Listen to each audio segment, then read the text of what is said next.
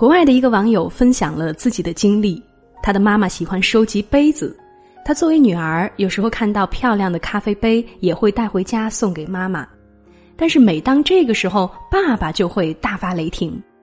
幸好他的妈妈现在离婚了，有了新的男朋友，现在妈妈的新男友竟然亲手打造了一面墙出来，把他妈妈所收藏的所有的咖啡杯都放了上去。这不禁让他忍不住感慨：能够找到一个理解自己的人，真好呀！在这条动态下面，有人表示难以理解，他的妈妈只是喜欢杯子而已，这样小小的爱好不会伤害到任何人，他爸爸为什么会大发雷霆呢？有一大波网友为他解答：“你是一定没见过这样的人吧？我妈一在家侍弄小花小草，我爸也大发雷霆，就因为我爸觉得占地方，每次都骂他。”我妈买了一瓶番茄酱，偶尔炸鸡块的时候吃。我爸都嫌弃她总是买没用的东西，这算什么呀？我妈做家务的时候唱唱歌，我爸也会发脾气。我爸把他认为不需要的东西都看作是垃圾。我妈买一个净水器，他骂；买一个空气净化器，他还骂。诸如此类，跟这种人一起生活真的好心累呀。原来不止一个家庭在忍受三观不合的痛苦，每天都在为了鸡毛蒜皮的小事相互折磨。有人说，所谓三观不合，不是说你喜欢去旅游，而他喜欢宅在家里，而是当你去旅游的时候，他却宅在家里嘲笑你，这不花钱买罪受吗？任何人的生活当中，只要有一个冷眼旁观的伴侣，都会成为一场悲剧。鲁迅的母亲曾经自作主张给鲁迅娶了朱安，但是鲁迅和朱安毫无共同话题，根本就没有办法生活在一起，只能够称他为母亲给我的礼物。于是鲁迅常年不回家，然后又和他的学生许广平结婚。朱安守着鲁迅的母亲，度过了寂寞的大半生。有人说，鲁迅对朱安未免也太无情了。其实只要看后期朱安的做法，就知道鲁迅先生为什么会这样做了。鲁迅先生去世之后，许广平一直负责补贴朱安的生活，期间因为动荡一度无法支持。这个时候，朱安竟然打算卖掉鲁迅珍藏的书籍，他完全无法理解他口中的大先生，不明白他的事业，更不知道这些书籍究竟意味着什么。而鲁迅呢，偏偏是一个追求精神共鸣的人。他曾经在文章当中提到，自己有一位叔祖喜欢养花，尤其喜欢养珠兰，但他的太太却性情古怪，经常把衣服晾在珠兰上，朱兰折了还要愤愤的咒骂。鲁迅充满同情的感慨，他是一个寂寞的丈夫，正是因为不愿成为那样一个寂寞的丈夫，他才会把朱安放在一边，选择许广平吧。很多人不喜欢“移情别恋”这个词，认为是对感情的侮辱。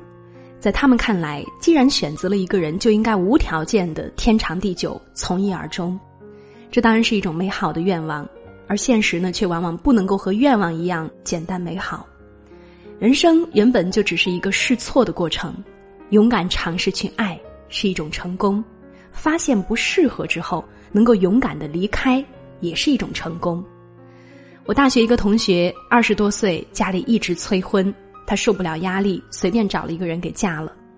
现在她快四十岁了，打算离婚，因为老公不同意，她打了两次官司。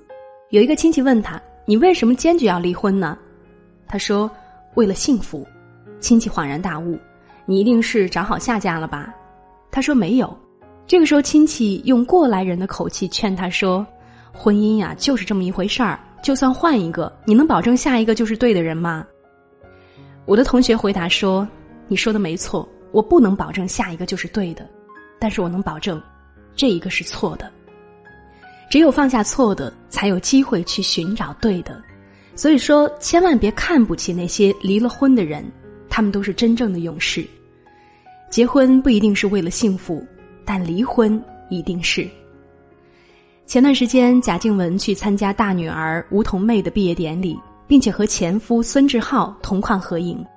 很多人称赞贾静雯的大度。其实，如果我是她，我也可以这么大度，因为她现在过得太幸福了。自从和孙志浩离婚之后，贾静雯在追求幸福的道路上就走上了人生巅峰。她先是遇上了比她小九岁却把她宠上天的修杰楷，随后又接连生了两个可爱的宝宝。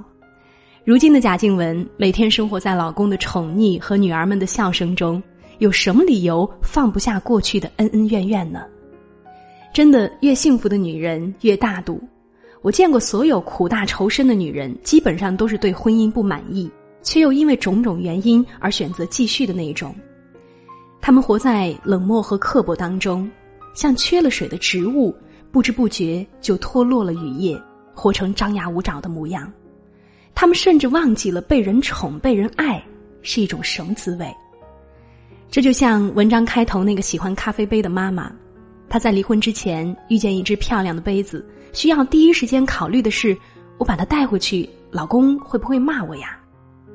而离婚之后呢，她终于发现，这个世上不单有会为了一只杯子而发脾气的男人，也有愿意为他打造一整面墙壁来放杯子的人。不把错的那个人请出你的生命里，你永远不知道遇见对的人可以有多幸福。好了，小伙伴们，文章到这里就结束了。是的，挥别错的，才能够和对的重逢。生活是自己的，不要为了别人去将就。余生很短，找一个三观相合的人，幸福的过一生。愿你我都能够找到对的人，收获一段美满的婚姻。我是珊珊，听完早点休息，晚安。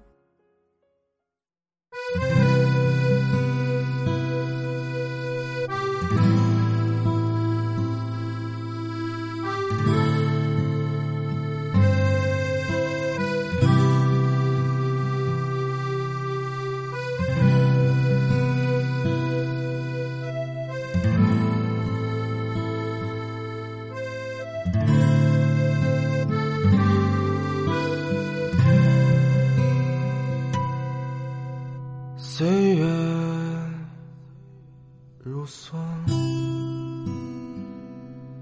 在漫漫时光里懂得两鬓白霜，填满了生活的颜色，而你眼里依然有明亮的湖泊。